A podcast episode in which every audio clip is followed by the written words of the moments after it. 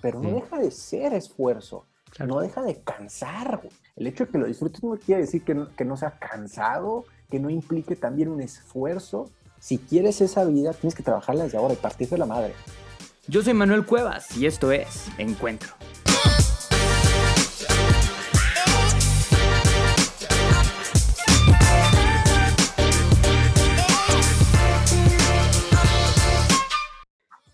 Bienvenidos a este episodio de Encuentro, el podcast en donde hablamos de marketing, emprendimiento, desarrollo personal y buscamos las mejores historias que valen la pena ser escuchadas.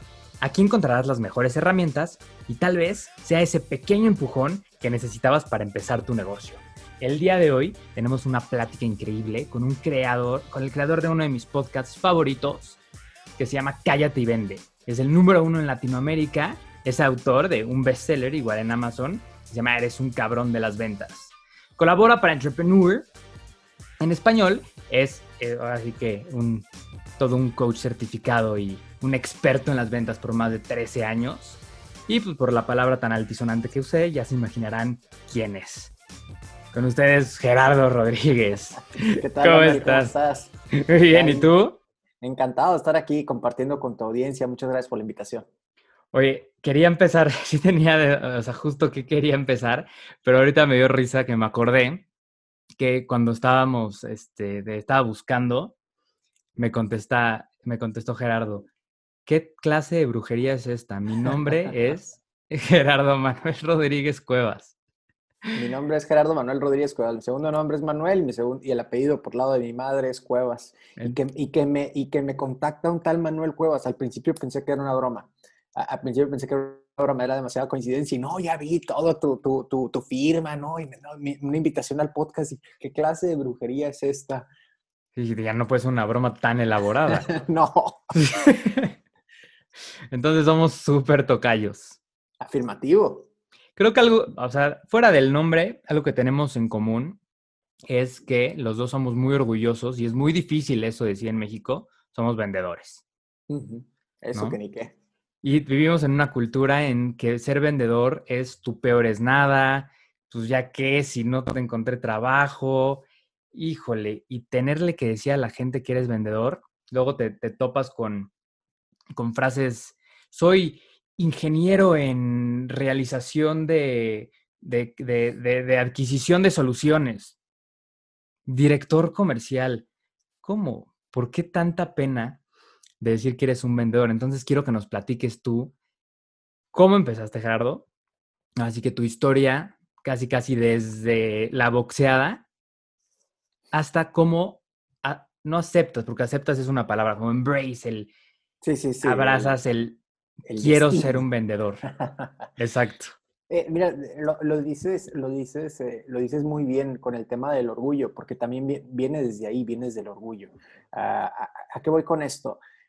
Como muchísimos vendedores allá afuera, mi historia es más común y corriente de lo que creen. Yo comencé en este rollo de las ventas por obligación más que por, por, eh, por profesión o por vocación. Yo soy licenciado en mercadotecnia de carrera y lo más cagante en aquel entonces, te estoy hablando de hace, ya ni me acuerdo cuánto fue, si se- más de 14, 15 años, no me acuerdo hace cuánto gradué, pero ya tiene rato. No, no es cierto. Tengo 34, me gradué de como de, ¿qué es- ¿de cuánto te gradúas? ¿21 más o menos? Más o menos, Bueno, pues, 21, 22. Más o menos, váyanle sacando la cuenta, ¿va? Eh, y, y en aquel entonces lo que te decía la gente era, ah, ventas. Cuando decía, ¿qué estás estudiando? Marketing. Ah, ventas. Pues te das de cuenta que te imaginabas, Manuel, que les caía el piano así de caricatura, ¿no? En la cabezota, de que, ¿cómo que no le querías dar una cachetada? Porque era lo peor que te podían decir, ¿no? Ventas y marketing. Y en aquel entonces a muchos emprendedores de hoy, a muchos jóvenes de hoy no les tocó esto, algunos todavía porque hay cierta eh, rivalidad a veces sana, a veces tóxica dentro de las empresas, en los departamentos de marketing y ventas, ¿no? Entonces, pero aquel entonces, en aquel entonces, lo peor que te podían decir era marketing es igual a ventas. Era lo peor, era una grosería que te lo dijeran, ¿no? Entonces, como tal, eh, yo era empleado de una compañía, una compañía muy padre, es una compañía a la cual todavía le estoy muy agradecido a la persona que me, que me contrató en aquel entonces. Y yo era coordinador de marketing y ventas. No veía nada de ventas, y veía lo que ahora se pudiera traducir como marketing digital. Solo que el marketing digital en aquel entonces se resumía a página web, a foros y el boletín, el newsletter, el boletín electrónico que mandabas por correo electrónico. Y bueno, en aquel entonces las redes sociales eran High Five y MySpace y no se utilizaban como tal para hacer negocios, no había claro. Facebook apenas estaba entrando, el muro de Facebook era súper distinto a lo que es ahora, Facebook no, no se parece en nada más que el fondo blanco. Era la red social fea. Era la red social fea, era la fea, realmente, ¿no? Eh, y fue creciendo conforme la raza la fue usando y fueron eh, sabiendo adaptarse a las tendencias o marcando tendencias más bien. Bueno, eh, dicho eso aparte, una, en una ocasión se levanta mi compañera de servicio al cliente, era una compañía que vendía servicios y equipos muy especializados para la industria maquiladora. Entonces se levanta mi compañera al tocador y pues son el teléfono. Y algo que sí me, me, caracteriza mucho, Manuel, es de que soy un cuate que hace, no, no pienso mucho las cosas, no planeo mucho las cosas, hago. Entonces, suena el pinche teléfono, ¿qué vas a hacer? Pues la vas a contestar, ¿no? Y bueno, sentido común, ¿cómo contestas? Buenos días, el nombre de la compañía. Y, y, en aquel entonces suena, suena el teléfono, contesto la llamada y empiezo a hacer algo así como lo que se conoce como una venta consultiva. ¿Y, qué es esa venta consultiva? Era preguntarle al prospecto que estaba marcando en aquel entonces, ah, ¿qué tipo de información requiere? ¿Qué tipo de producto estás buscando? Y así levanto una orden muy por encima del ticket promedio de aquel entonces que tenía la compañía, vaya, ¿no? Cuelgo la llamada y siento dos palmadas en la espalda. Y me dice en aquel entonces mi jefe, tú te vas a ir para ventas. Yo lo sentía como un castigo, como una humillación. ¿Ventas cómo, güey? O sea, yo soy el coordinador de marketing y ventas. ¿Qué hice mal? Eh, ah, exacto, ¿no? Estaba pensando renunciar porque era humillante lo que me estaba diciendo. Sentía una humillación, realmente, ¿no? Hasta que me dijo, pues es ventas o no es nada. Y yo, venga, pues ventas, ¿no? Y regreso al tema del orgullo para terminar esta historia que te pudiera dar mucho más detalles, pero regreso al punto del orgullo, tú lo dijiste al principio. Yo soy una persona muy orgullosa en los dos sentidos, ¿no? En el sentido de que soy orgulloso de mí mismo y de lo que hago, pero también en el sentido de que es como un pecado, ¿no? Eh, ¿Y por qué? ¿Por qué digo esto? Porque me empecé a dar cuenta que tenía cierta, ciertos talentos en el área de ventas empiezo a leer mi primer libro de ventas casi casi por accidente, estaba en el baño y ahí estaba ese libro, era de mi hermano, por cierto, eh, estaba en el baño, pues en aquel entonces no necesariamente te metías con el celular al baño, ¿no? ¿Qué, libro era? Era Little Red Book of Selling de Jeffrey Gitomer, el pequeño libro rojo de las ventas. Ah, es bueno. Entonces, empiezo a leer el libro, me quedo, oye, yo hago eso, oye, eso está curada. Y Jeffrey Gitomer, el autor, tiene una forma muy interesante de decir las cosas, como con humor, como forma casual, como simplista. Y me encantó. Dije, yo hago esto, yo hago esto, pero también esto lo hago súper mal. A ver, entonces voy a empezar a aplicar esto. Y me di cuenta que era muy bueno. Y me di cuenta que era más bueno. Y me di cuenta que podía ganar más dinero. Y me enamoré. ¿Por qué regreso al tema del orgullo? Porque uno muchas veces no ocupa motivación. La clave de la motivación quiere decir que ocupa uno descubrirse que puede ser muy bueno haciendo lo que hace y entonces lo disfruta más. Y eso fue lo que me pasó para mí. Y, hoy por hoy no puedo decir otra cosa que no soy vendedor, porque así te esté vendiendo una entrada a un curso o a una conferencia mía, efectivamente estoy, estoy eh, vendiéndote, pero al mismo tiempo, dentro de ese curso, dentro de esa conferencia, también te estoy vendiendo. Y en el podcast también te estoy vendiendo, nada más que mi producto es diferente y no gano mucho dinero por eso. Te vendo la idea de que puedes lograr lo que quieres lograr si desarrollas tus talentos, si pones en acción esos conocimientos. Eso también es una venta, pero el resultado y el dinero se va a quedar contigo. Sin embargo, trato de vender esa idea cada evento que tengo. Es, sí, como es importante cada, cada paso que das, estás vendiendo, exactamente. Y tú, desde que empezaste, ¿alguna vez tuviste el gusanito de querer emprender? O tenías muy marcado que ibas a estar en una empresa, ibas a crecer y ya sabes, el camino tradicional? ¿O, sí tenías el gusanito de algún día salirte? No, no, no lo voy a decir tal cual. Yo estaba conectadísimo a la Matrix, eh, conectadísimo. A mí no me interesaba emprender. Eh, para mi éxito equivalía, te estoy hablando en, mi etapa, digamos, más joven de mi carrera, estoy hablando de los 20 años más o menos, para mi éxito eh, era el equivalente a lo que decía mi tarjeta de presentación. O sea, si yo era gerente, si mi tarjeta de presentación decía gerente, mamá, mírame, ya soy gerente, ¿no? Entonces mi sueño, mi meta en aquel entonces me decía a mí mismo, tengo que ser gerente antes de los 28 años. Lo logré a los 26, pero me di cuenta que no era lo que quería. Eh, entonces, está bien cambiar de sueños, está bien cambiar de metas. No me voy a meter mucho en ese rollo porque a lo mejor no soy quien para, para hablar del tema, pero, pero no. Yo estaba conectadísimo a la Matrix de que, el, de que mi carrera, una buena empresa, un empleo seguro y todas estas ideas que no voy a decir están mal, simplemente son ideas muy clásicas. Están mal, están bien. Miren, vamos a una tendencia al revés a esto. Muchos emprendedores ahora le tiran a los empleados, ¿no? Y se burlan de ellos. Revisa redes sociales, sobre todo aquellos que son muy malos para vender multinivel, eh, se tratan de vender su, su, iba a decir su cochinada, pero la realidad de las cosas es que son, hay muy buenos productos multinivel, pero tratan de vender muy mal a su compañía, burlándose de quienes son empleados. Dicen, ay, ah, trabajas para el sueño de alguien más, así como que pobre diablo, ¿no? Y suben sus pinches fotos del Ferrari. Se volvió una sátira impresionante el... Exacto. El, ser, el ser Godín.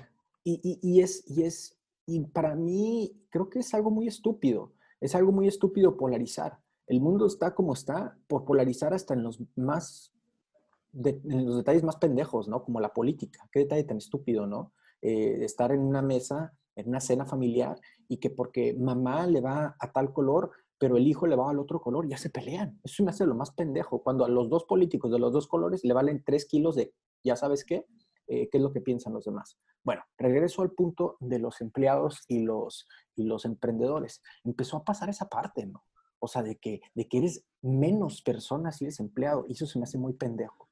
Si tú crees que tu vida vale por lo que dice tu tarjeta de presentación, creo que, creo que de veras, eh, pues te hace falta vivir un poquito más.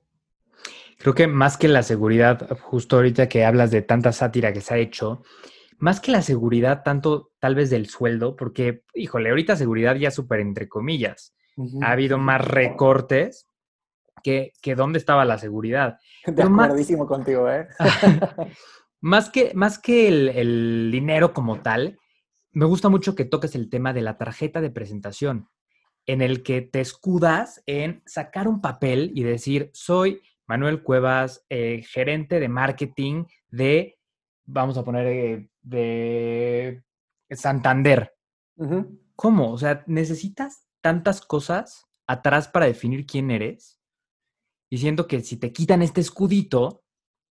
¿Quién soy? Exacto. ¿Quién soy? Y salir a vender no es lo mismo. Exacto. No, imagínate salir a vender. O sea, las personas siento que esto sí es un miedo. No es lo mismo salir a vender, tocar una puerta y soy modelo, soy corona, todo el mundo me quiere comprar, ah, hola, soy Manuel Cuevas. Vaya escudo, vaya identidad. Pues e, es, es, es, un, es, un, buen punto el que, el que, tomas, porque sí, definitivamente me toca entrenar a muchas personas que tienen una, no tienen el respaldo de una marca tan grande como las que acabas de mencionar. Y eso también conlleva ventajas y desventajas, porque una marca muy conocida también puede ser una marca muy criticada al mismo tiempo, ¿no? Entonces, esto lo decía Jordan Belfort en su libro de Straight Line, o su programa más bien, Straight Line of Persuasion, la persuasión de la línea directa. Él hablaba de la regla de los tres dieces. La regla de los tres dieces es que para cerrar la venta, según Jordan, insisto, tienes que tener 10 en tres pilares. Eh, primero es 10 en confianza de tu empresa o tu marca, 10 en tu producto o servicio, 10 niveles de confianza en tu producto o servicio, 10 de confianza en ti como vendedor. Y en los tres dieces tienes la venta cerrada.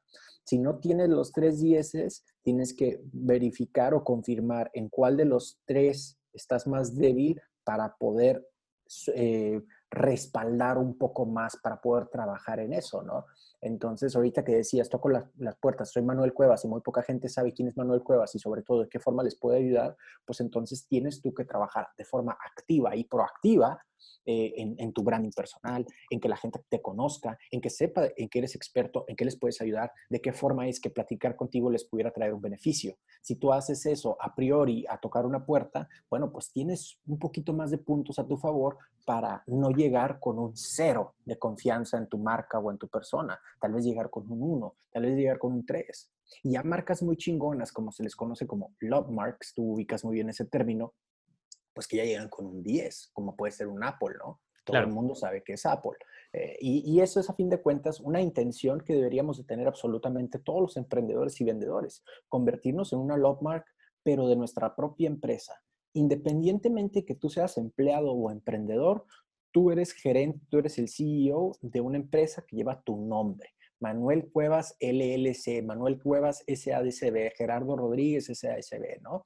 O SDRL, la que tú quieras, pero e, esa, esa es tu marca y tú eres el CEO y tienes que tomar decisiones con respecto a cómo quieres que esa marca sea posicionada, cómo es que quieres que tu mercado te conozca, por qué motivo quieres ser referencia, quieres ser referencia como, y ya lo hacemos los seres humanos, entre los amigos es eh, el gordito, o el que siempre cuenta buenos chistes, el güey que siempre trae los tenis azules. Bueno, no necesariamente tienen que ser cosas tan abstractas como esa. ¿Por qué no convertirnos en el güey que habla de ventas de forma chistosa y que siempre nos ayuda con consejos muy prácticos?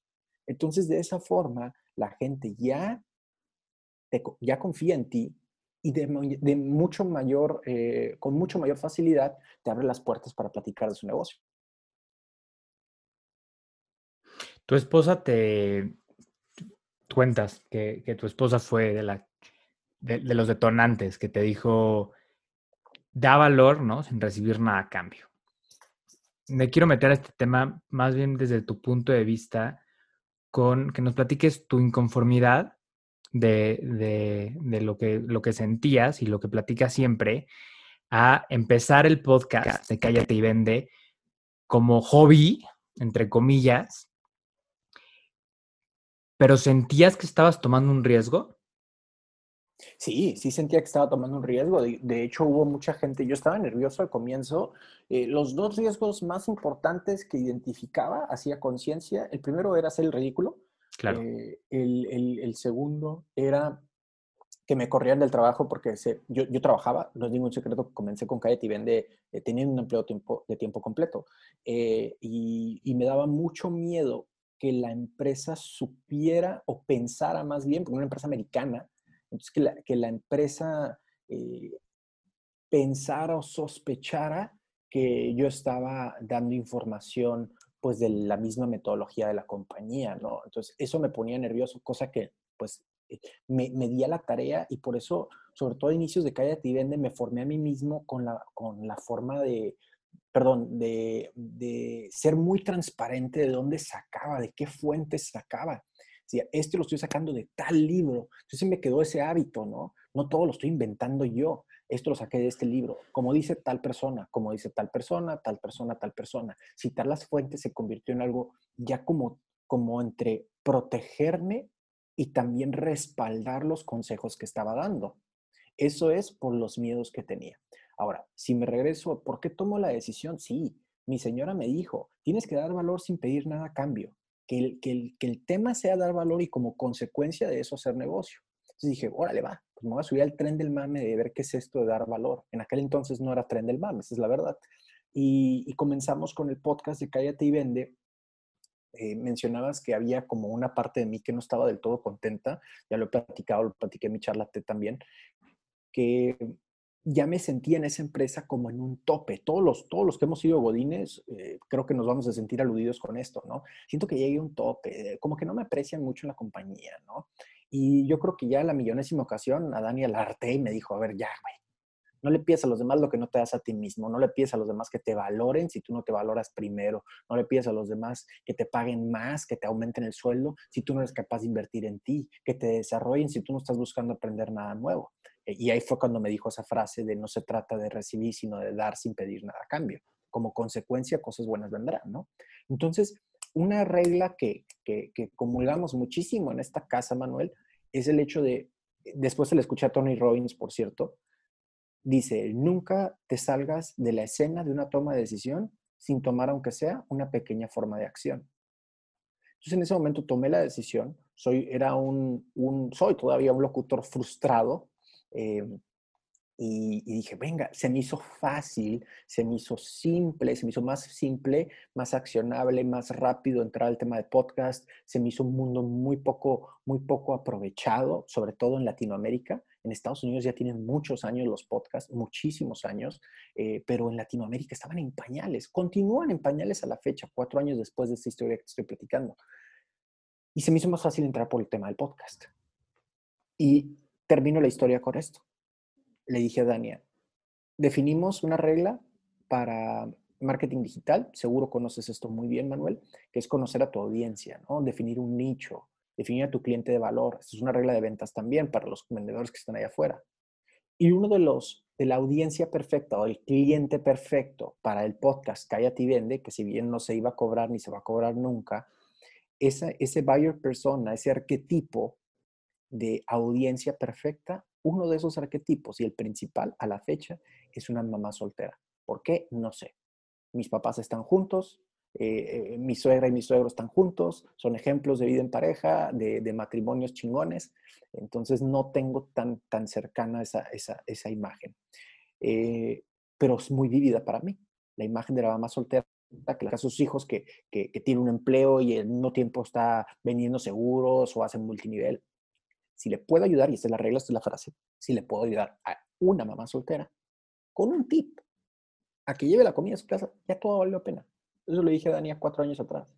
A la fecha recibimos cientos de mensajes que me dicen, Gerardo, yo soy esa mamá soltera.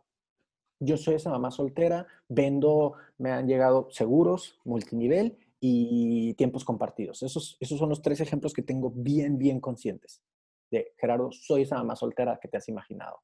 Y se me enchina la piel, Manuel, de, sentir tanto propósito en un tema o en un proyecto que realmente nace de ahí.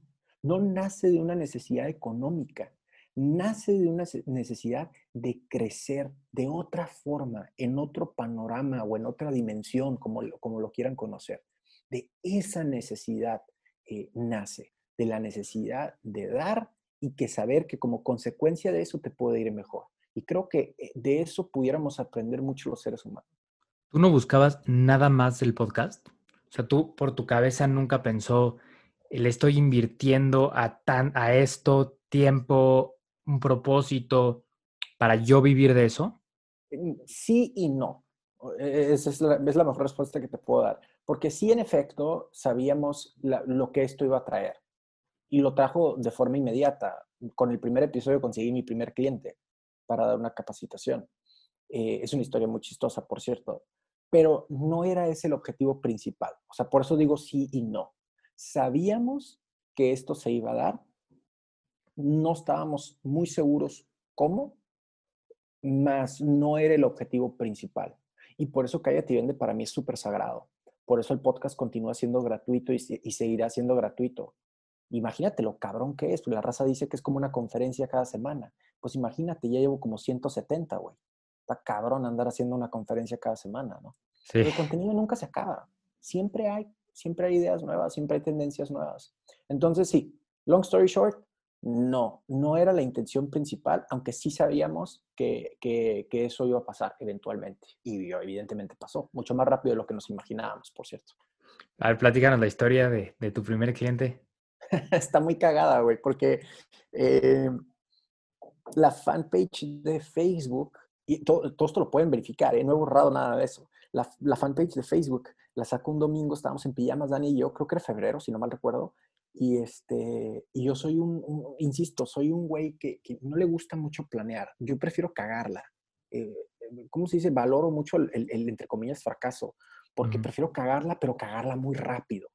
Ese es como mi lema cágala, güey, cágala todas las veces que sea necesario, pero cágala rápido para que aprendas rápido y aprendas rápido la forma de cómo chingados y hacer las cosas. Como en Silicon Valley que dicen, cágala rápido y duro. Ah, bueno, pues pero rápido. Pero rápido. Rápido y, y vamos. Soy más de, implementar que, que, estar planeando, para bien o para mal, porque este me ha salido el tiro por la culata varias veces, ¿no? Este, soy un cuate muy desesperado, esa es la verdad, soy atrabancado. Eh, entonces, así ya trabancado, saco la fanpage horrible, güey. El diseño estaba asqueroso, el banner estaba nefasto, estaba horrible la fanpage. Y Dania se encabrona. Dania hizo la primera agencia de marketing digital en Tijuana, Intex Marketing, casi 13 años atrás. Y, y dice, no puede ser, me vas a poner a trabajar, ¿cómo es posible que tú salgas con esta chingadera? Pues la gente va a decir, pues es el esposo de Dani, miren nomás qué cochinada de página tiene. Entonces ahí se puso a diseñar y me arregló el banner y yo bien contentote nada más observando. Cómo estaba el rollo. Bien, pues eh, comparto el primer episodio de Cállate y Vende, manejando la objeción de precios, el episodio 001. Y en ese post, compartiendo el episodio 001, hay un señor que dice, me gustó mucho, ¿das talleres? Y yo, claro. Dice, exacto. Le digo a Dania, mira, en pijamas todavía, mira, me están preguntando que si doy talleres, doy talleres. Pues claro que sí, pendejo. Saca una cita con él, haz todo lo que ya sabes que tienes que hacer. Ay, sí, sí, claro que sí. Por favor, pásenos su correo electrónico para sacar una cita la chingada. A los días ya estábamos dando el primer taller con respecto a Cállate y Vende. ¿Por qué? Porque, y agradezco al cielo que eso haya, que, que eso haya sido así porque el cliente que cayó de esa forma me obligó, es decir, la demanda, no tenía un producto para satisfacer la demanda, tenía una demanda que ocupaba un producto. Entonces el cliente me pide, dame un taller y eso me obligó a, a ver, ¿qué chingados hago todos los días? A ver, tengo que hacer esto, defino cómo es mi cliente, le marco, pero ¿qué digo? ¿Cómo, cómo sé qué, qué palabras decir? ¿Cómo negociar? ¿Cómo dar seguimiento? ¿Cómo pedir el compromiso? Entonces, todo eso lo tuve que captar en una metodología y gracias a que la persona me exige a través de, de esta solicitud eh, este, este servicio, ¿no? Y ahora, pues, cuatro años después, a eso nos dedicamos de tiempo completo. Es, es increíble ver cómo, como algo que podría ser bien un hobby, se vuelve un, negocio, siento que es el sueño. Sigue siendo un hobby, para mí sigue siendo un hobby esto, ¿eh? Y, es, y el sueño es, es, es, real, ¿eh? Esto de que sí puedes vivir la vida de tus sueños, sí se puede. El problema es de que a veces nos casamos mucho con la imagen y dejamos ir las oportunidades de hacerlo. Eh, tenemos conceptos de sueños muy raros. Tenemos conceptos de sueños que tienen que ser como muy piratones, pero no nos damos cuenta. Me enfermé de COVID en diciembre pasado y seguía generando dinero. La gente estaba preocupada por mí. Hubo gente que rezó por mí, le agradezco que lo haya hecho de corazón. Gente que no conozco. Gente que mandaba sus mejores vibras, gente que preguntaba por mí. Ahora, ¿por qué? Que nos podemos ir de vacaciones o que vamos a dar una conferencia, creo que la, la penúltima conferencia que dimos antes de que el mundo se fuera de carajo con la pandemia, en Cancún. Entonces era, ah, bueno, pues nos quedamos unos días ahí, damos la conferencia y nos quedamos. Entonces, el, el, concepto que creo que muchos deberíamos aprender es el del nuevo rico. El del nuevo rico según Tim Ferris, donde de una forma básica se los pinto, que es aquella persona que tiene el dinero para vivir la vida que quiere, pero también tiene el tiempo. para disfrutarlo. No es de que gano un chingo de lana, y, pero me la paso todos los días y me parto el hocico, este, termino en el hospital, que es mi historia también, terminé en el hospital con una apendicitis, ya me andaba muriendo. ¿Por, por, trabajo? Por trabajo. Tres meses seguidos sin parar. Esto fue en una vida pasada, ¿no? Eh, y, y bueno, al punto que quiero llegar es de que sí se puede, sí se puede tener las dos cosas Hablabas del tema, Manuel, de la seguridad, eh, que la seguridad se la damos a un empleo y tú mismo dijiste, pero ahorita están dejando ir muchísima gente, hay muchísimos reportes. Creo que la mejor seguridad económicamente hablando te la van a dar dos cosas. Y esto tómenlo de quien viene, de un vendedor, no soy asesor, no soy coach de finanzas. Pero la seguridad, a mí por lo menos, me lo da dos cosas. Número uno, diversidad de fuentes de ingresos tener múltiples fuentes de ingresos, no depender de una sola fuente. Así seas director y ganes 200 mil pesos en una compañía, felicidades. Tienes un chingo de lana, muy bien por ti. Pero, ¿qué pasa si el día de mañana la compañía decide irse por otro lado y, tener un director más joven? Eh, ¿Qué va a pasar contigo? tienes que tener múltiples fuentes de ingresos. A lo mejor pones un puesto de tacos, güey. A lo mejor te inviertes en, en alguna otra cosa. A lo mejor haces un libro. Qué sé yo. Hay un montón. Vivimos en la era de las posibilidades y que nos cuestan menos trabajo ahora. Justo que tu costo de oportunidad ahora es tan bajo que, que ahora sí es como estar en una heladería y probar todo lo que, todo lo que quieras. Exactamente. Entonces, eh, creo que eso te lo da. Y lo otro es respaldar y cuidarnos, ¿no? Eh, cuidar lo que tienes, eh, tu salud, proteger tu patrimonio. O sea, a mí, yo manejo varios seguros. De hecho, tan creo en esto que tengo una agencia de seguros, tengo vendedores y asesores a mi cargo. Invitamos a la raza, incluso si quiere trabajar conmigo directamente. ese es uno de mis, de mis fuentes de ingreso. Tengo 14, diferentes, 14, 15 diferentes fuentes de ingreso. Unas me dan una lana interesante y otras me dan 100 pesos, 200 pesos al mes, como puede ser Google Ads o, o, como se dice, los referidos de, de, Amazon, ¿no? Amazon Affiliates. 100 pesos, 200 pesos, pero pues son 100 pesos que no haría solo. Y es otra fuente de ingresos que está trabajando para mí, no yo para ellas. Eh, entonces, esta parte es súper, súper importante, no depender de una sola fuente de ingresos si lo que queremos es tener seguridad. Y puedes hacer esto siendo empleado no tiene que ver necesariamente con la cantidad de lana que ganas, sino cómo es que vives la vida y si tienes la, la, rutina que tú quieres, si, puede, si tienes esa libertad de decir, oye, ¿sabes qué? No me siento bien hoy, no me siento creativo, voy a descansar, eh, de tener la libertad de decir, voy a ir a ver a mis hijos. Este pedo no es, no es tan, no, es, es, es raro, güey porque eh, yo todavía no soy papá, con el favor de Dios pronto, pronto lo seré, pero, pero es raro esta madre. Imagínate tú a un, a un empleado de una compañía o un emprendedor que se la pasa jalando y su hijo, no sé si te acuerdas, Manuel, lo que tocó, no sé, hacer una poesía en la primaria o que bailaste algún bailable y ¿qué, qué hacías? Buscabas a tu papá dentro de los, eh, o a tu papá o a tu mamá dentro de los asistentes, ¿no? Que ahí estaba aplaudiéndote y todo. Y si no iba, ¿qué pasaba? Sí, te sentías pésimo. Pésimo. Si eras como yo, yo era súper chilletas en, aquel entonces, este, llorabas porque no vinieron mis papás. Y no lo entendías como niño de decir, pues que mi papá está trabajando. Esa madre no era una excusa, ¿por qué chingados no vino? Y es que hay prioridades, cabrón. Hay prioridades. Y, y creo que las prioridades ahorita están medio raras. Sí, claro, y el, no voy porque si no, no comes, un niño no lo va a entender. No lo va a entender. Pero me encanta tu filosofía de pensar que, exacto, de trabajar también por poder tener esas experiencias. Exacto, exacto. Y no, y no es inmediato. O sea, la, raza siempre queremos ver, por eso me caga, y lo digo con todas sus palabras, me cagan los gurús, güey, que quieren vender una pinche pastilla mágica y decir, esta es la metodología con esto y la madre. No voy a decir nombres porque la raza ya sabe quiénes son. Y a mí me caga mucho que quieran vender eso, que le quieran vender eso a la gente. Porque funciona. Funciona eso. Funciona vender píldoras mágicas. Y les voy a decir por qué funciona. Porque la raza busca el éxito de la noche a la mañana. Buscamos la inmediatez, más en pleno 2021. Buscamos la inmediatez. Ya quiero ser más flaco. Ya quiero tener chichis más grandes. Ya quiero tener el miembro más grande.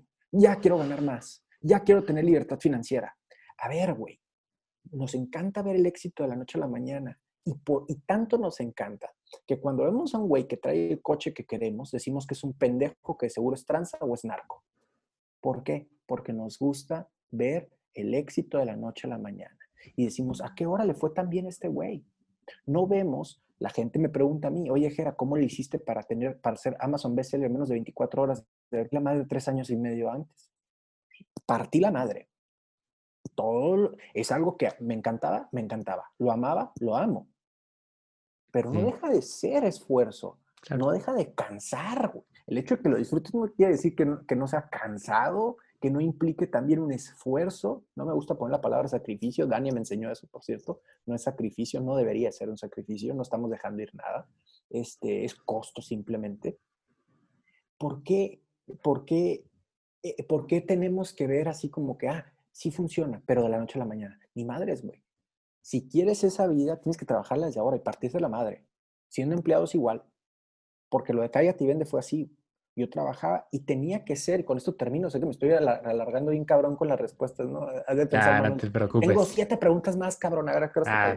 este, hay, hay eh, lo, en, en el, la clave con, con Cállate y Vende, cuando era empleado de la compañía, dije, tengo que ser el vendedor más cabrón.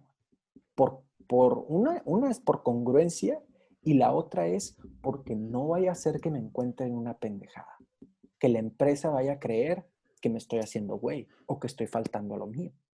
Entonces, ni madres, no puedo dar ni una excusa. Mis reportes, mis números, todo tenía que estar, mira, chingazo.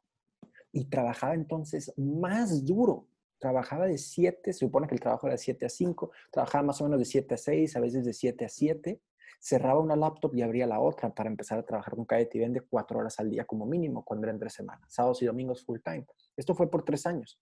No, no, no menos, como dos años, dos años y medio. ¿Y por qué? Porque no podía dar esa excusa. Ahora dices tú, Jera, qué cansado está, qué jodido está. Probablemente tengas razón, pero esta era mi filosofía. Me sentía por el proyecto de Cállate y Vende salpicaba motivación para el proyecto de Gerardo Empleado. Entonces, las dos vidas, por ponerlo de una forma, las dos vidas se fueron, fueron beneficiadas, puesto que era la misma persona la que estaba ejecutado, ejecutando. Era una persona que estaba motivada, que sentía energizada por lo que estaba haciendo. Y una cosa benefició a la otra. De la noche a la mañana, pregúntele a mi esposa a ver si no estoy diciendo una mentira, pero fui un mejor esposo también porque salpicaba el tener sentido las cosas, el que vea por qué, impacto estoy teniendo, ¿no? ¿Qué hacías en esas cuatro horas cuando cambiabas de compu? Eh, contenido. Diseñaba, esto es, ridículo lo que voy a decir, pero los primeros episodios de Cállate y Vende tenían todo, eh, muchos incluso hasta los leía. Eh, tenía todo, todo. ¿Por, hasta los ¿por nervios? Por, por nervios, sí.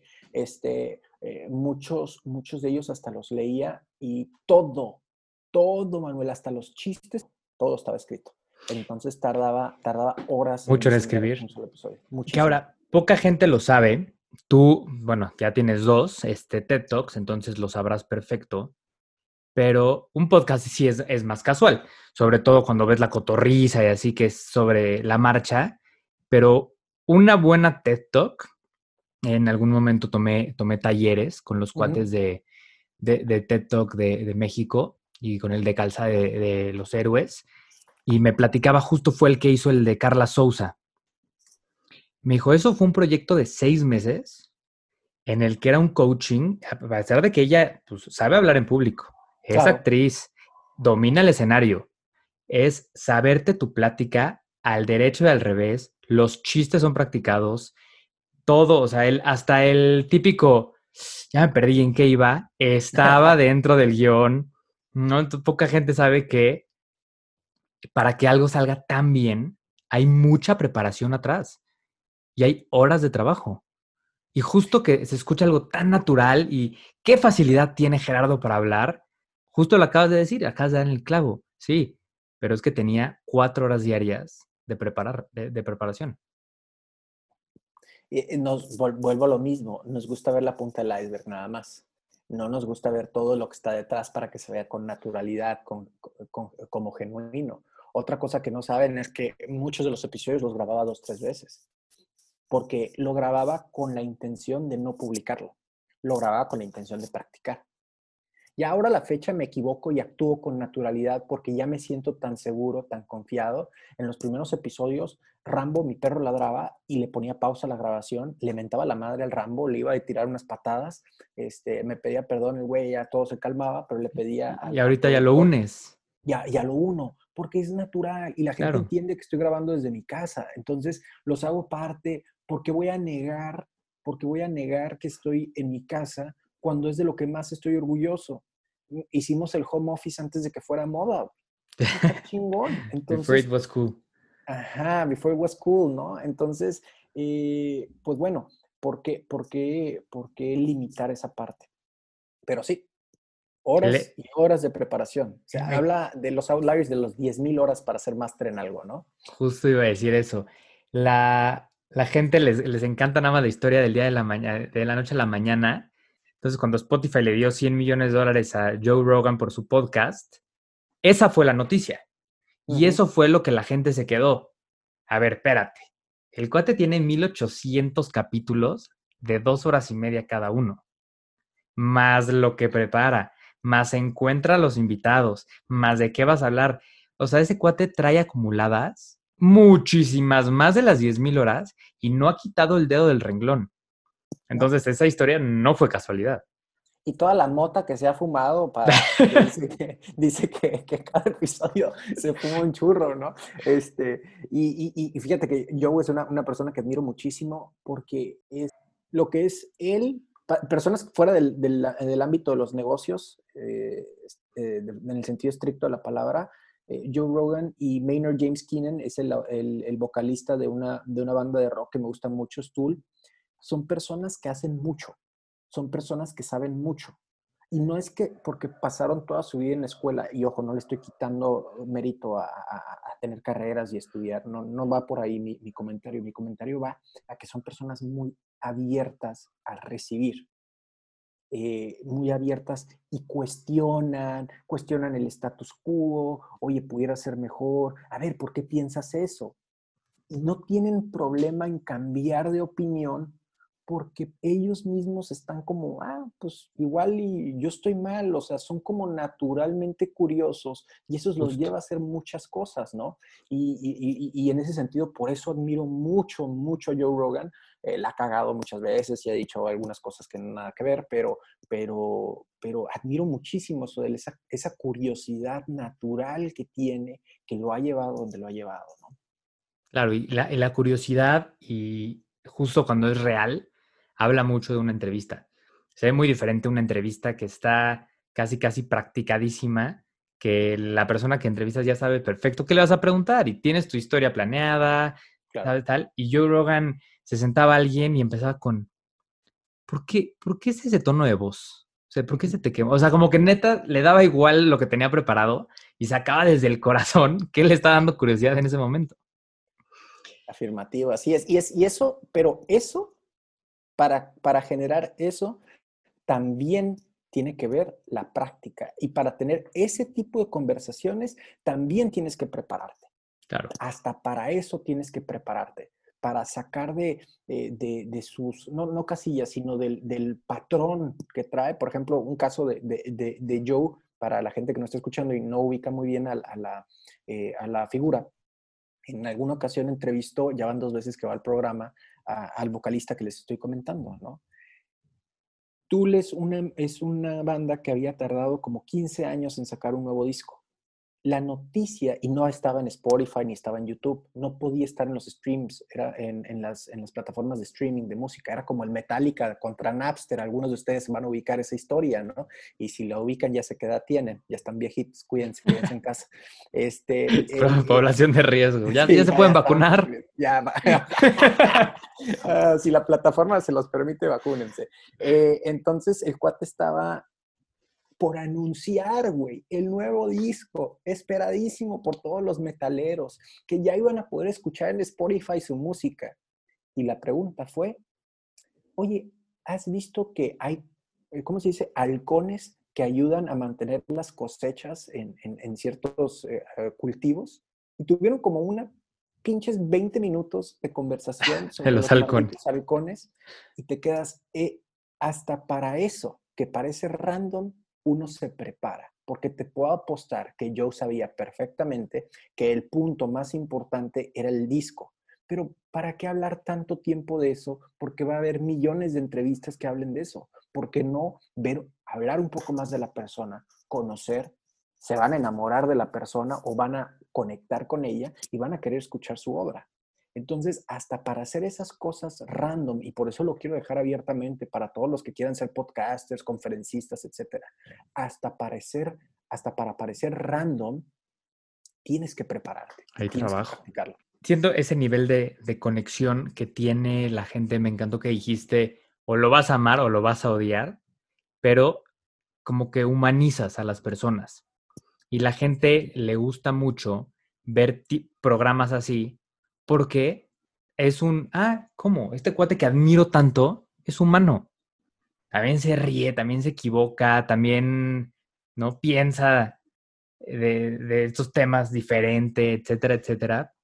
Exacto, y hay una preparación atrás y hay un trabajo atrás de poder sonar espontáneo y de poder tener esa conexión. Así que para regresar un poquito a lo que estábamos hablando, quiero regresar un poco primero que me, me platiques que tú siento que piensas que, o bueno, lo que funcionó fue emprender mientras trabajabas. Eso va totalmente, no contrario a lo que dicen los emprendedores de saltar del avión y, arriesgarte, pero yo estoy más de acuerdo contigo en ese, en ese punto.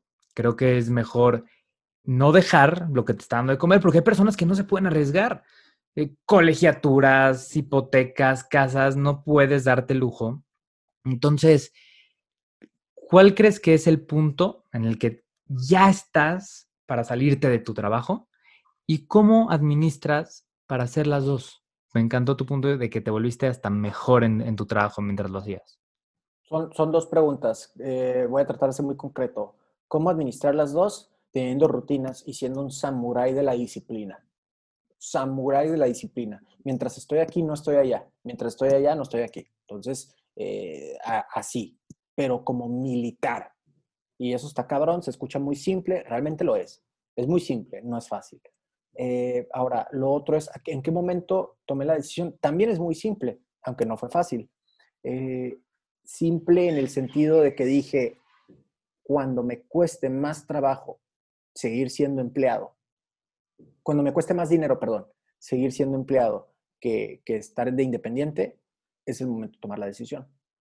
Entonces, ah, canijo, ¿cómo que cuando te cueste más dinero? Sí, porque ya no tenía vacaciones, por ejemplo. Entonces tenía que dejar ir negocio. Y dejamos ir muchos negocios, muchas oportunidades de conferencias, muchas oportunidades de talleres. Entonces, ok, ¿cuántos negocios hemos dejado ir y cuánto lo estamos cobrando? ¿Lo pudiéramos cobrar un poco más caro? Sí, sí podemos cobrar un poco más caro. Ok, entonces ya estamos dejando de ir tanto. Ya me está costando más dinero que el trabajo. Eh, ser, empleado eh, que, que, estar de independiente. Con todos los perks incluso. Porque lo primero que hice cuando renuncié fue contratar un maldito seguro, porque tenía un seguro súper chingón de gastos médicos por parte de la compañía, perrísimo. Dije, bueno, pues tengo que tener un, un seguro igual o mejor que ese, ¿no?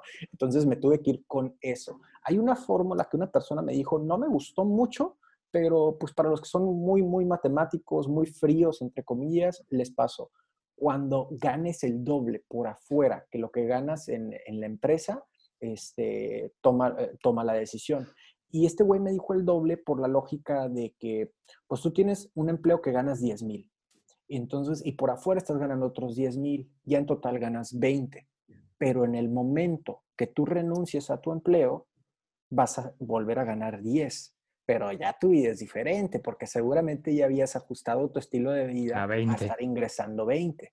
Entonces, el truco está, así me lo dijo, no fue un, no fue, lo tomé en cuenta, pero no fue justamente el, el que seguí, el que seguí ya te lo dije, es cuando tu emprendimiento o de independiente generes el doble que la compañía y sin, este es el truco y es lo más difícil, sin haber modificado tu estilo de vida, eh, renuncias, le das gracias a la compañía y estás ya generando lo que generabas por los dos lados. Entonces es cuando ganes el doble, no cuando ganes el mismo sueldo que generabas, Entonces el truco está en no ajustar tu estilo de vida, puesto que eso te va a permitir a, poder aprovechar esta oportunidad, ¿no? A eso me encanta tenerlo, o sea, que, que haya un método, porque mucha gente lo quiere así, ¿no? Ya sabes, todo metódico. Y bueno, aquí está mi meta nosotros lo que decimos en, la empresa es que durante tres meses seguidos, un mes fallaste, vuelve la cuenta desde cero, generes eso. Ah, Entonces, ahí dices, órale, va estable. Estable. no vaya a ser que tu primer mes la super rompiste, renuncias y. Buenísimo. Sí, que haya repetibilidad, ¿no? Exacto. Me encanta, me encanta. Eh, es obvio que va a haber variación, pero, pero me gusta mucho. Sí, sí, tiene mucho sentido. Siento que es una forma de no ni caer en el conformismo de, ah, pues ya gané dinero aquí, seguro voy a seguirlo ganando. Y también de echarle más ganas de, ya van dos, me falta uno, no sueltes. y agarrar ese momentum que necesitas. Y está padre porque, porque cuando tomas la decisión, una vez que, que llegas a ese número, Manuel, tomas la decisión y dices tú, wow, ahora tengo más tiempo. Quiere decir que no nada más puedo hacer el doble o triple, puedo hacer mucho más, porque ahora puedo dedicar más tiempo. Pero te quedaste con la escuela de la supereficiencia y el hiperenfoque que te ocasionaba de nada más tengo tanto tiempo para generar estos resultados. Te quedas tú todavía con ese superpoder. Entonces, si ese superpoder lo aplicas a tu nuevo estilo de vida, pues tu, tu, o tu nuevo, perdón, tu emprendimiento full time, pues vas a crecer exponencialmente como lo hicimos nosotros. No porque soy pinche Superman, no porque me tomé una maldita pastilla, sino porque, porque teníamos esa disciplina y seguimos ejecutando sobre lo que funcionaba. Y eso es bien importante recalcarlo. Ahora, son diferentes estilos, ¿no? Tú dijiste, ah, yo estoy más de acuerdo con lo que dices tú, Jera, de, emprende mientras, mientras tienes un empleo, pero hay gente que también le funciona un aspecto de, cortar las alas, de, de riesgo. sin paracaídas, de, de quemar las naves. Está bien. Creo que funciona más, no una o la otra, sino funciona más conocerte a ti mismo y decir, yo soy más de este estilo y de que si no, si no me obligan a hacerlo, nunca lo voy a hacer, entonces date, güey. Y no, no, yo soy más de que soy más creativo cuando, cuando tengo yo mis necesidades ya satisfechas, eh, pienso mejor con el estómago lleno. Órale, güey, entonces date por acá. Los dos implican costos. No es uno más fácil que el otro. Por eso el superpoder no está en escoger cuál es el mejor. El superpoder está en conocerte a ti mismo y saber cuál sería tu mejor opción, pero según cómo eres tú, lo que le funcionó a Bill Gates, Steve Jobs, Leonardo da Vinci o al pendejo aquel que dice que es gurú, bueno, no necesariamente te va a funcionar a ti, pero qué chingón que conozcas todas las herramientas que están disponibles para ti. Pero primero conócete, a ver, a mí me gusta más eh, pues lo dulce, a mí me gusta más lo picosito, pero si me doy cuenta también soy alérgico a la lactosa, entonces nada de leche, entonces ya me, doy, me voy dando cuenta de todas las opciones que hay, cuál me va a caer mejor y cuál voy a disfrutar más. Das el salto y tienes más tiempo. Y me, encanta como Sofía Niño de Rivera lo dice. Deja de decirle a tu tiempo libre, libre, que entonces el otro tiempo es tiempo esclavo. entonces, esa, esa forma de, de ahora tengo tiempo y no sé qué hacer con él, ¿tú qué haces, claro, con ese tiempo libre? Es, es ojete, ¿eh? entre comillas. Porque se siente gacho, ¿eh? Te sientes culpable por estar descansando. Y es malo ante la sociedad. Es malo. No le puedes decir, exacto, no le puedes decir qué haces. Veo la tele, literalmente no tengo nada que hacer. Estoy tirado. se siente ojete porque se siente, te puedes sentir muy culpable. Eh, ya no sé qué hacer, a ver qué hago, ¿no? Descansar, cabrón. Eh, eh, eh, te dedicas a crear, güey, pues necesitas estar descansado para poder crear, ¿no? es, es, es, raro. Y ese es algo que sí le tiro y me, he visto medio hater hoy.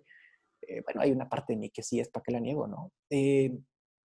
pero me chocan los güeyes que te dicen, es que no necesitas dormir, con que duermo, yo duermo cuatro horas al día y mírame, soy millonario y la madre. Pues sí, cabrón, por eso en todos tus videos sales como enojado, güey. Te hace falta dormir, nene. Vayas a dormir, échese una jetita, güey. Vas a ver cómo vas a amanecer más feliz, contento y con ganas de ayudarle a la raza, ¿no? Este, o los ves todos demacrados, güey. Se ven todos acá flaquitos, flaquitos, eh, todos así, ¿no? Entonces, a ver, güey, cálmate, güey. Vete a dormir, cabrón. Te hace falta dormir. Eh, está sobrevalorado el tema del esfuerzo y el estar ocupado todo el maldito tiempo. Duerme tus pinches ocho horas al día, güey. No dije siete, no dije seis, no duerme las siete, las ocho que ocupen. Como para qué quieres, si estamos hablando de tener calidad de vida, pues para qué vas a empezar a sacrificar eso. Ahora, te lo está diciendo de dormir nueve o diez horas, que jamás haría eso, por cierto, me duele la cabeza. Pero, pero hubo un tiempo donde me di cuenta, seis y media horas es el máximo que puedo dar para trabajar al ritmo que quiero. Lo medí, literal lo medí seis horas y media es lo mínimo que requiero para el estilo de vida y todas las actividades que hago. Eso es lo mínimo que requiero. Entonces ahí va. Póngase la alarma de 6.5 horas, güey, para que duermas lo mínimo que ocupas para estar funcionando, no sentirte mal, etcétera. eh, y, enfócate en eso. Pero no puede ser más, porque si tienes más, entonces ya estás dejando de operar. Pues les estoy platicando esta historia de cuando tenía dos laptops, ¿no? La cerraba una a las 7 de la noche y me quedaban cuatro horas para Cállate y Vende. Más o menos a las 11 de la noche terminaba mi día. Ese es el punto, porque nuevamente te conoces hasta dónde, qué es lo que necesitas y evidentemente hay costos de oportunidad, hay, decisiones que debes de tomar, hay prioridades que debes de ejecutar y decir, bueno, pues sí se siente bien chingón levantarte con los pajaritos a las 8 de la mañana y cantar así como pinche Blancanieves y la madre. Pues sí está, sí está padre, sí está suave, se los digo, la neta sí está muy curada. Pero está muy padre despertarte y que haya luz, no despertarte y que siga de noche. Eso psicológicamente me mata, güey. Tengo sesiones a las 6 de la mañana y me choca dar sesiones cuando está de noche, porque siento automáticamente que no dormí. Bueno, eh, ya para acabar esto es, conócete, conoce cuáles son tus límites, conoce lo que ocupas. No porque alguien te diga que es eso, quiere decir que es verdad para ti. Tómalo, tómalo, pero no necesariamente quiere decir que es verdad para ti. Aprende de los demás pero así como aprendes de los demás, conócete a ti mismo para que sepas qué pastilla te va a caer mejor o como lo diría Manuel Cuevas, en la heladería, cuál es el, sabor que más vas a disfrutar. Me encanta, me encanta esa respuesta. Siento que el balance en todo es lo que es importante, exactamente, y conocerte.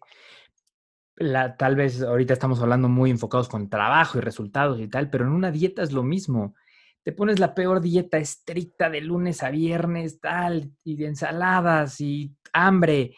Y obviamente el día que puedes comer, te comes la pizza entera, siete helados, toda la botana, y ahí es donde ya rompiste totalmente. Cuando lo que deberías hacer es vivir balanceado. De repente, hoy como bien, me salto ese helado y tal. Entonces todo un poco con balance, exactamente igual, traducido al trabajo. Sí, todo se traduce a tus hábitos, a las pequeñas decisiones que tomas todos los días. Claro, y, aunque creas que no están funcionando, ¿no? Ahorita, espérate a cuatro años de llevar un podcast, cállate y vende número uno, voltea a saber y ya hace sentido.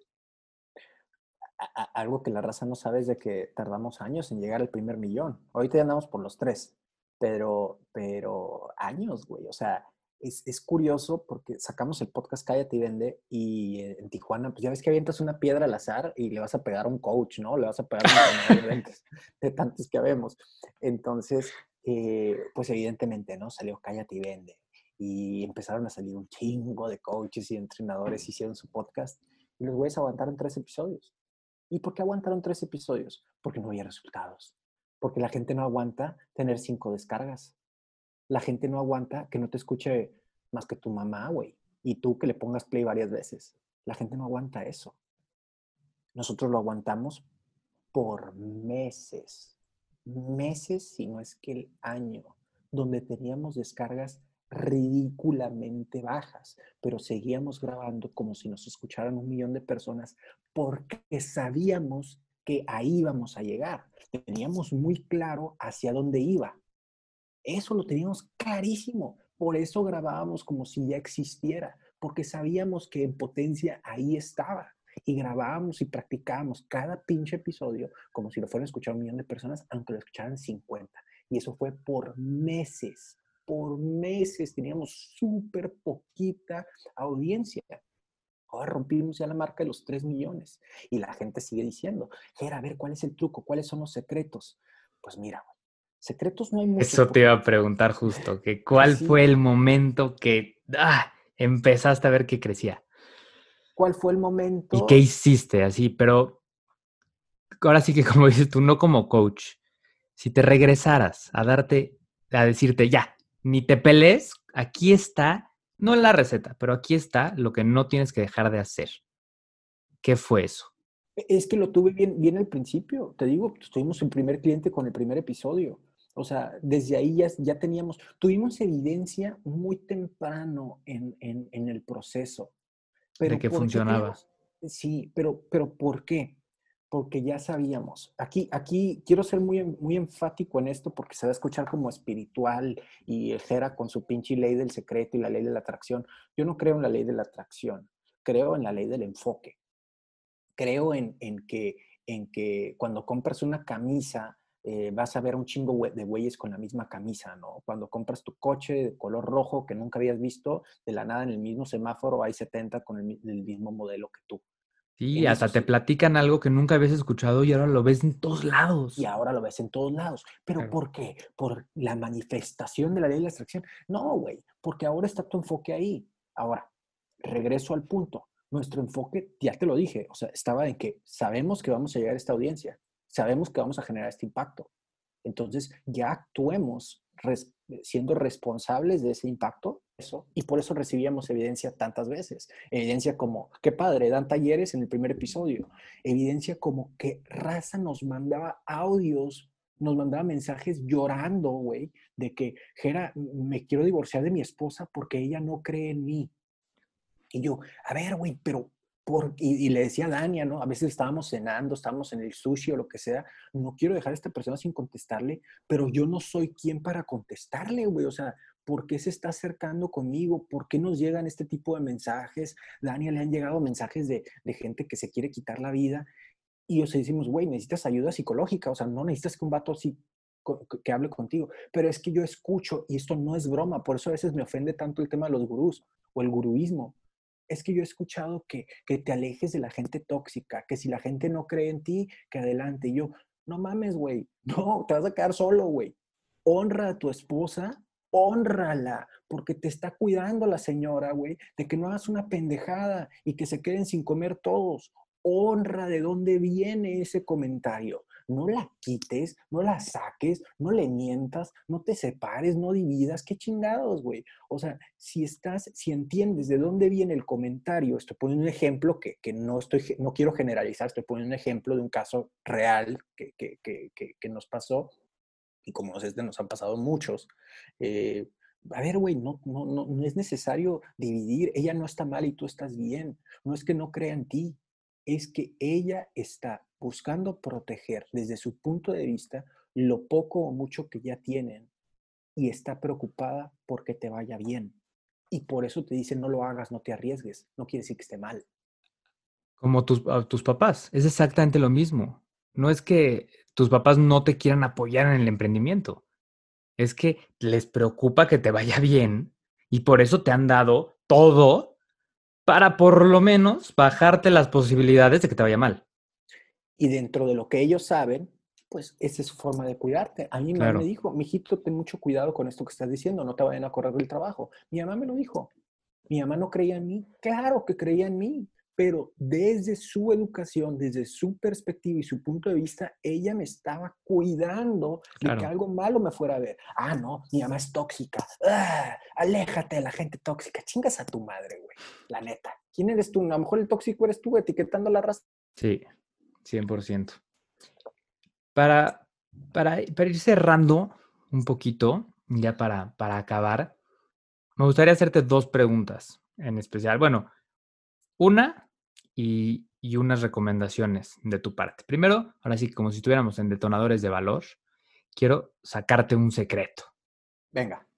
Un secreto que, otra vez, como la pregunta pasada, me gustaría que contestaras como si tú lo tuvieras que hacer ahorita y no como si lo tuvieras que recomendar. Creo que mucha gente batalla en conseguir justamente vendedores porque todo lo que hemos hablado.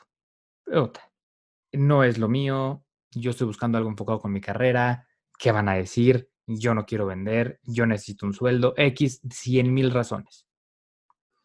¿Cuál es la forma correcta de unir gente que valga la pena a tu equipo y que se quieran poner la camiseta contigo? bueno, son, ah, ah, de, nuevo, hay que ver las cosas desde distintos ángulos. Entonces, tu pregunta, puedo entender que viene de diferentes ángulos. El ángulo de reclutarla para tu equipo de trabajo, por ejemplo, multinivel o que venga a trabajar en tu empresa, eh, o, el ángulo como tal de cómo escoger a un vendedor de todo el pool de candidatos que tienes, ¿no? Si me voy por el lado, por ejemplo, de un multinivel, de un networker que dice, eh, a ver, ¿cómo le hago para que... Eh, que gente entre, cómo recluto yo para mi mi, equipo de multinivel, yo te diría que el paso número uno es tú escoge con quién quieres trabajar. Tú escoge con quién quieres trabajar. Un error muy grave que ocasionan la gente de seguros, y esto lo digo, me dijiste, ¿cómo le harías tú, Gera? Bueno, pues estoy diciendo que estoy haciendo ya ahorita con mi negocio, uno de mis negocios, que es este, la comercialización de seguros. Nosotros escogemos con quién queremos trabajar. ¿Por qué? Porque yo estoy seguro eh, así como en multinivel tienes que estar seguro que puedes hacer dinero, así como estoy seguro que en esta industria donde estoy y en ese negocio se puede hacer muchísimo dinero, pues también estoy seguro que tal vez no quiero que gane mucho dinero un güey que me cae no muy mal, eh, digo, no muy bien, eh, que no confío en él o en ella. Le voy a abrir las puertas de mi casa, de mi familia, de mi negocio. Hay que tener cuidado con quién queremos compartir esos momentos momento decide con quién quieres trabajar.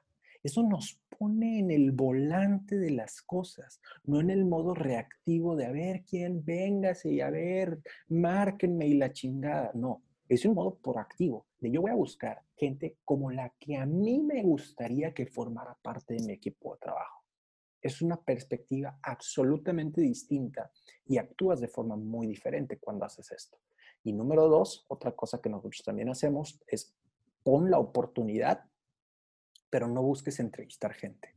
Busca que la gente cierre la entrevista. Si estamos reclutando para un equipo comercial, pues quieres vendedores. Y el producto que ellos quieren vender son a sí mismos. Entonces, como, ¿por qué quieres escoger? Yo ni leo currículums. No recuerdo la última vez que leí un currículum. Es, a ver, güey, ahí está la oportunidad. Me marcó, o mejor aún, se presentó buscando cuál, eh, eh, eh, buscando una entrevista, quién es la persona que va a tomar esta decisión, porque quiero, quiero platicarle de que quiero trabajar con ustedes. Si a fin de cuentas lo que queremos es que eso, eso hagan, pero para un producto o un servicio, ¿por qué debería ser diferente con una entrevista de trabajo? Claro, tienen que empezar por eso. Exacto, esto lo platico incluso en mi libro, Eres un cabrón de las ventas, hablo de la historia de Lupita, la mejor vendedora con la que he trabajado hasta ahora. buscábamos un vendedor hombre y ella, siendo mujer, se para en la oficina, pregunta por mí, por nombre, a la fecha no sé cómo chingado le hizo porque en la no venía el nombre, y ella busca, me dice, Gerardo, ya sé que estás buscando vendedor, sé que estás buscando vendedor hombre, pero mira, tengo tiempo trabajando en esta industria, yo trabajo con tales y tales clientes, ¿tú ya trabajas con ellos? No.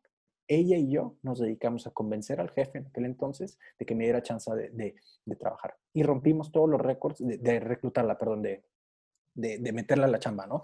Este, y rompimos todos los récords sabidos y por haber de la historia de esa sucursal, por esa vendedora. Entonces, ¿por qué? Nuevamente, porque no es escoger currículum, saber cuál está más bonito, es que la gente se venda, porque a fin de cuentas, si ese es el negocio, pues que lo practiquen de una vez. Creo que acabas de dejar un consejo valiosísimo. O sea, ahora sí que para quien esté escuchando esta entrevista, y eso a, a aplicarlo en muchas cosas de tu trabajo y hasta vida, es muy, muy, muy valioso. Y era saliéndonos un poco ahora de, esto de vender y del podcast y tal, si hubieras sido tú otra cosa totalmente diferente, no especial, no me digas que porque ya eres medio bueno en eso, lo que sea, si pudieras así, tu dream job o tal, totalmente diferente a esto, ¿qué hubiera sido? es que está cagado, güey, porque... No puedes contestar boxeador profesional. Ah, no puedo contestar boxeador profesional. ¿Por qué no puedo contestar boxeador profesional? No iba a ser mi respuesta, pero, pero ahora, ahora que dices que no puedo hacerlo, pues ya quiero saber por qué. Porque ya lo traías en la mente. O sea, como que sí lo buscaste, si te gustaba, ya te apasionaba. Es que, es que te voy a decir, está muy Quiero algo que te salgas de la casilla. Bueno, creo que no voy a cumplir tu respuesta. Si no es así, tu, pregunta, pero si no es así, vuélveme a hacer y, y encuentro algo, te lo prometo pero es que no lo tengo porque ya lo hice. A la fecha ya genero dinero con eso.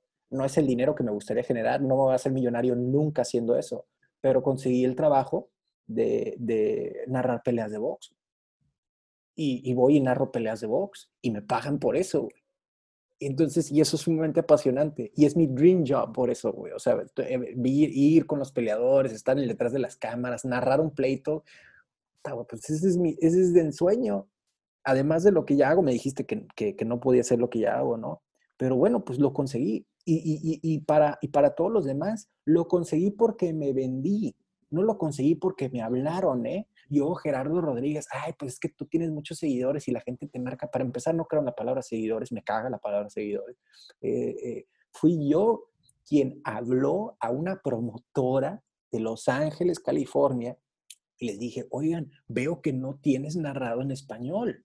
¿Por qué no? Yo te ayudo y, e incluso puedo ayudarte a promover un poquitito los eventos.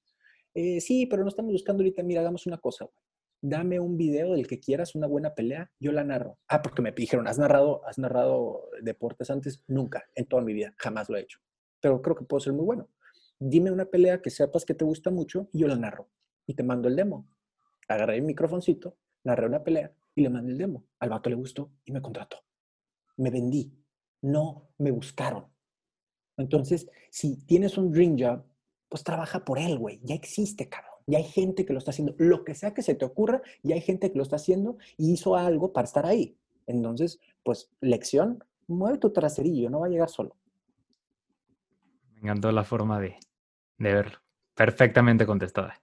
Y valor total extra por, porque sí lo, sí lo buscaste. Me encanta eso de buscar tú las cosas y no, no esperar y poner excusas y pretextos que, y miedos enfrente. Gerardo, creo que, bueno, nos has llenado de cosas increíbles. Algo, algo que, que, te gustaría agregar, quiero que la gente, te voy a dejar los links abajo. Para los que no, no te conozcan, vayan, escuchan Cállate y Vende. Eh, también tienes el podcast de Todo Menos Fútbol. Eh, tú voy a dejar el link de tu libro. Tienes tu curso de podcast. Está Detonadores de Valor. Y tienes e igual este, coachings de, de ventas. Ahora sí que todo lo que hemos platicado, si alguien está capacitado, me encanta que, aunque no, no quiera decir que es el gurú, pero seguramente mucho valor pueden sacar de estarte escuchando. Además de que es muy, muy, muy divertido. La verdad, te lo platicaba a ti al principio, pero es de mis podcasts favoritos para, para ir escuchando. ¿Algo que quieras anunciar tú, Gerardo, que, que venga próximamente? Pues pues básicamente eso, sí es la primera vez que me, que me que han escuchado hablar de mí, agradecerles que hayan llegado hasta este momento, ¿no? Y que me permitan servirles a través de los contenidos. Por ahí empezamos. No compren nada todavía. Si quieren comprar, pues compren algo que les salga barato. El libro les va a salir barato, 290 pesos. No compren un curso todavía. Primero conózcanme. Eh, dense la oportunidad, o denme la oportunidad más bien de demostrarles que soy una persona que les puedo ayudar, que les puedo servir. Y entonces, si ustedes deciden, inviertan en algo que estoy seguro que les puede traer mucho valor. Perfecto, mejor no lo pudiste haber dicho. Síganlo en, las redes sociales. Estás en Instagram como. Eso sí, Facebook, Instagram, redes sociales. Y Instagram mi favorita, arroba cabrón de las cabrón de las ventas. Qué buena entrevista, Gerardo. Muchísimas gracias por todo. Gracias, Manuel. Con esto concluimos el episodio de hoy. Muchas gracias por escuchar. Recomiéndale este podcast a todas las personas que creas que se podrían beneficiar de escuchar esto. Todo aquel que esté buscando aprender nuevas cosas y así como tú, busque algo diferente. Sígueme en Instagram como arroba encuentro digital, encuentro escrito con Q, y suscríbete al podcast de donde sea que lo estás escuchando. Yo soy Manuel Cuevas y esto es Encuentro.